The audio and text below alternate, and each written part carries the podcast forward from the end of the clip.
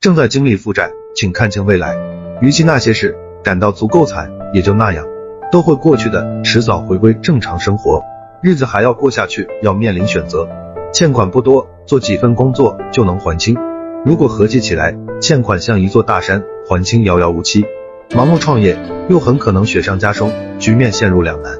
这个时候，求生存、谋发展可以是其中一个打算。长期依赖接济，连家人都嫌弃。要有一份工作维持基本生活，虽然这点收入对还清欠款没有帮助，但是连这点收入都没有，每天都要面对生存问题，柴米油盐已经让人难以喘息，更没有时间和心力去想还款的问题，也不能让主业填满整个生活，才有空间谋求发展。没有负债的人没有压力，业余时间可以休息；负债累累的人没有资格放弃，业余只能坚持学习和尝试，每天多付出一点。